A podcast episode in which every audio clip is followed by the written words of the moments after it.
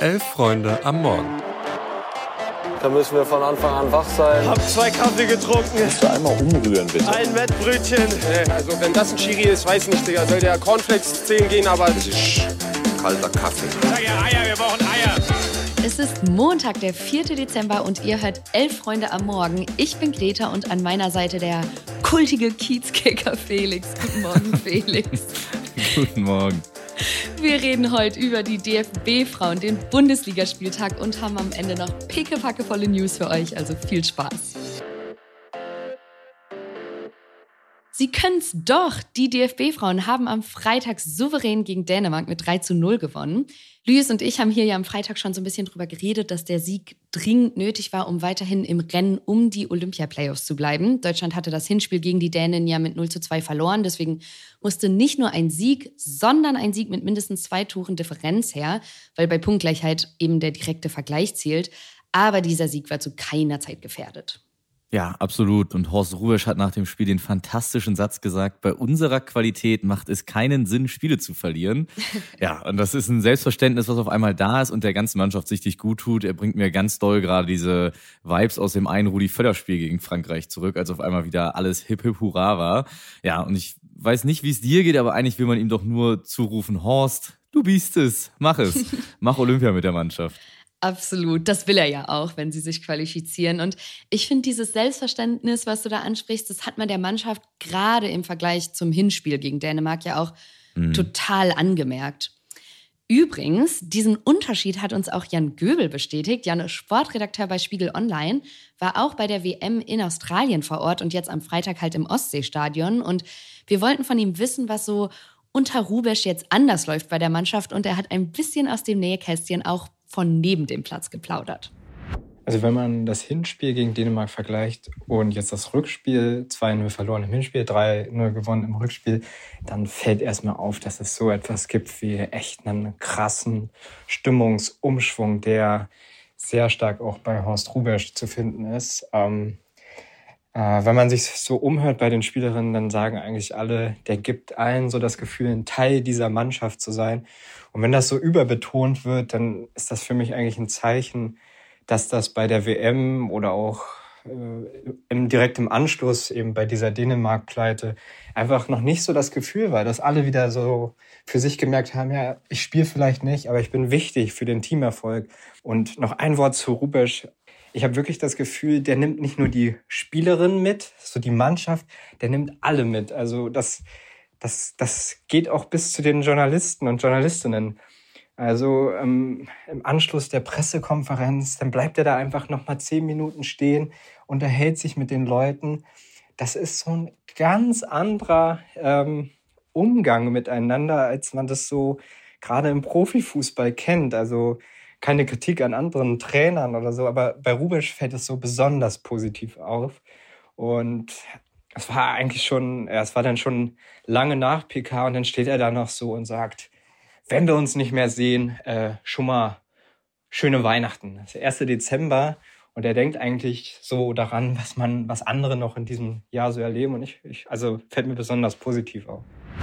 Ja, wir hören uns hoffentlich in diesem Monat noch oft genug, um euch noch keine frohen Weihnachten wünschen zu müssen. Insgesamt stimme ich aber zu. Nachdem es ja gerade im Binnenklima in der Kabine so viele Probleme mit Voss Tecklenburg gab, ist das jetzt, glaube ich, genau der richtige Weg, um den Wechsel zu betreiben und wird ein großer Teil davon sein, warum man jetzt auch einfach so einen dollen und starken Effekt schon spürt. Ja, glaube ich auch.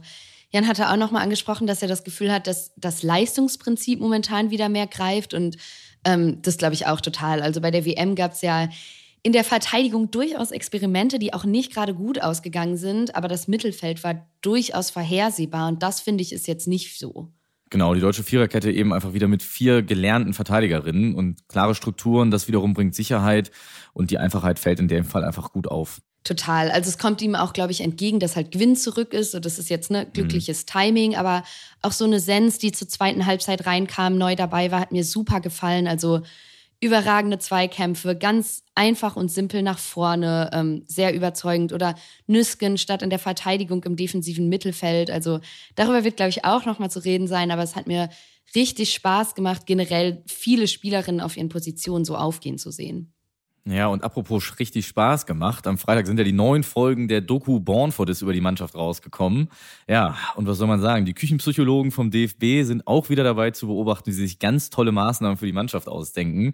Man kann beispielsweise in einem Clip, der schon viral gegangen ist, Laura Freigang und Dina Margul dabei zusehen, wie sie durch ihr Zimmer führen und die vom DFB aufgehängten Zettel erklären, auf denen erklärt wird, wie wichtig Wasser trinken ist und wofür das Bett eigentlich genutzt werden soll. Auf einem steht tatsächlich, dein Bett hat eine Funktion, Schlaf. Wenn du entspannen oder einen Film schauen möchtest, setz dich auf einen Stuhl. Also, das geht natürlich auch an euch, die diesen Podcast gegebenenfalls noch im Bett hören. Bitte setzt euch dabei hin. Auf jeden Fall. Ich finde es auch sehr lustig an dem Ausschnitt, dass man erkennen kann, dass die beiden naja, weniger angetan von diesen Hinweiszetteln ja. sind, um das mal vorsichtig auszudrücken. Apropos Laura Freigang, wenn wir gerade schon dabei sind, die musste jetzt wegen Leistenproblemen von der Nationalmannschaft abreisen. Genau, die wird dann nicht am Dienstagabend dabei sein, wenn es um 19.30 Uhr gegen Wales geht.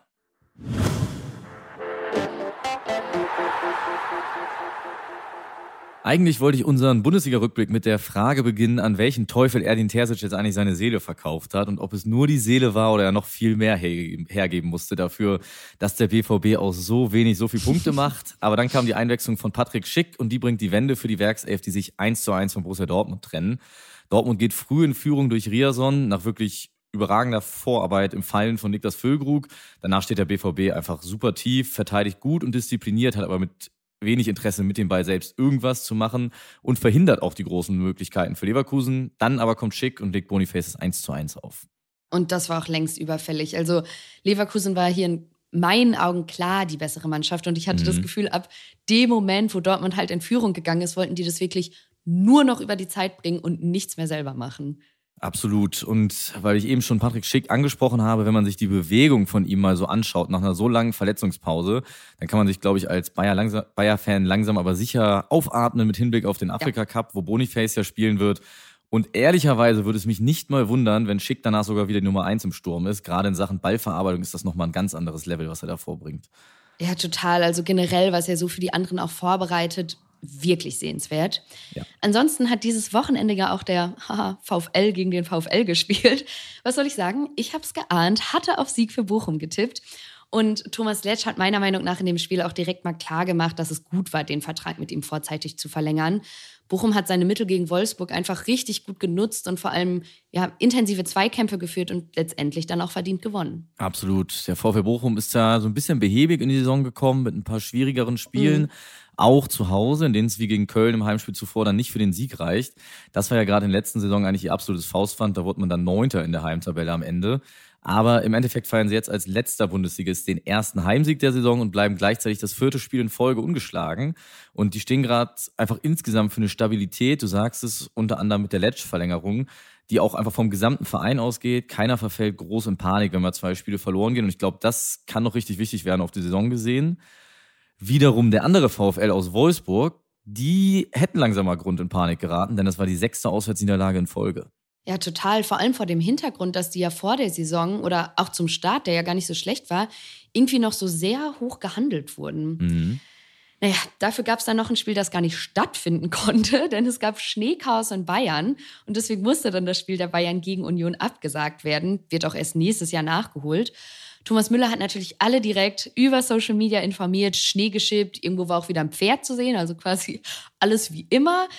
Ja, Leon Goretzka hat dann gut gekontert in seinem Garten mit so einem Salzstreuer gestreut. Also aus Social Media Sicht auf jeden Fall ein gutes Wochenende. Absolut. Eric Choupo-Moting flog auch durch den eigenen Garten im Schnee und hat ein Tor geköpft. Und was sonst in der Bundesliga passiert ist, das hört ihr hier natürlich nochmal ausführlich im Themenfrühstück um 11.45 Uhr in diesem Feed. Ja, Felix, wir müssen auch ganz schnell noch über deinen Club reden. Es konnten ja nicht alle am Freitagabend 4 zu 0 gewinnen. Äh, was war da los? Woran hat es gelegen? Wieso habt ihr das Spiel noch hergegeben und Louis hatte recht mit seinem Unentschieden-Tipp? Ja, ein paar gute Minuten reichen dem HSV einfach. Ja, insbesondere mit solchen Ausnahmespielern wie Ferrari und Glatze. Die kannst du in der zweiten Liga nicht über 90 Minuten verteidigen. Dafür sind sie zu gut. Vor dem Spiel wäre ich auch ehrlicherweise mit einem 2-2 und der Tabellenführung gar nicht so unzufrieden jetzt im Nachhinein mit einer 2-0-Führung in die Halbzeit gegangen und auch mit der, finde ich, dominanteren und eigentlich besseren Spielweise. Ja, ganz ehrlich, es fühlt sich absolut beschissen an. Ich habe mir noch nicht mal die Highlights danach angeguckt.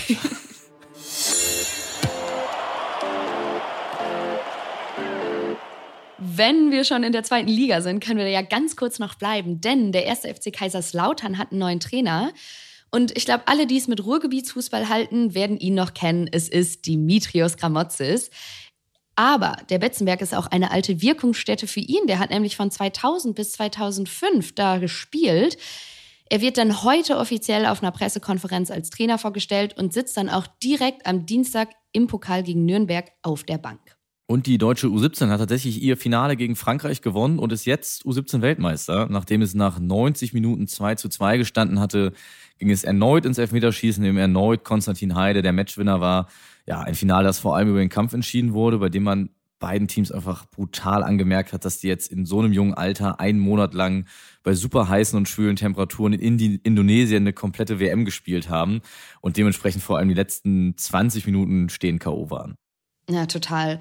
Ich finde trotzdem irgendwie diese WM ist so ein richtig kitschiges Fußballmärchen irgendwie. Also Konstantin Heider hast du schon angesprochen, der da als Ersatzkeeper ins Turnier startet und dann im Halbfinale und Finale zum Elfmeterhelden mutiert. Also mhm. generell ein tolles Team, auch irgendwie mit Brunner, der dann ja noch Spieler des Turniers wurde. Und ich hoffe, dass wir von denen noch viel sehen werden. Absolut. Und bleiben wir bei den Nationalmannschaften, denn die EM-Gruppen wurden am Samstag in der Hamburger Elbphilharmonie ausgelost. Deutschland muss demnach gegen Schottland, Ungarn und die Schweiz ran. Nach dem, nach dem Spielstil der Gegner werden jetzt auch die letzten Testspielgegner vor der EM noch ausgesucht. Das Eröffnungsspiel der EM werden dann die Schotten am 14. Juni gegen die deutsche Mannschaft bestreiten. Eine schwierige, aber nicht die schwierigste Gruppe. Wenn es schlecht gelaufen wäre, hätte man ja auch die Niederlande oder Italien zugelost bekommen. So geht die deutsche Mannschaft trotz der aktuellen Verfassung, muss man ja sagen, trotzdem als Favorit in die Gruppe. Ja, äh, ich glaube trotzdem, dass es schwer wird, aber ja. werden wir dann sehen. Äh, der 20. Juni wird, glaube ich, so ein richtiger Knallertag als EM-Spieltag. Da spielt nämlich Spanien gegen Italien auf Schalke, Dänemark gegen England und Slowenien gegen Serbien. Und ich glaube, da dürfte die Stimmung auch so ja, gut bis hitzig werden. Absolut. Es sind ein paar super Gruppen da, dabei, die ausgelost worden sind. Und damit wollen wir euch an dieser Stelle auch schon das Tschüss anbieten. Kommt gut rein in die Woche und bis morgen. Ciao.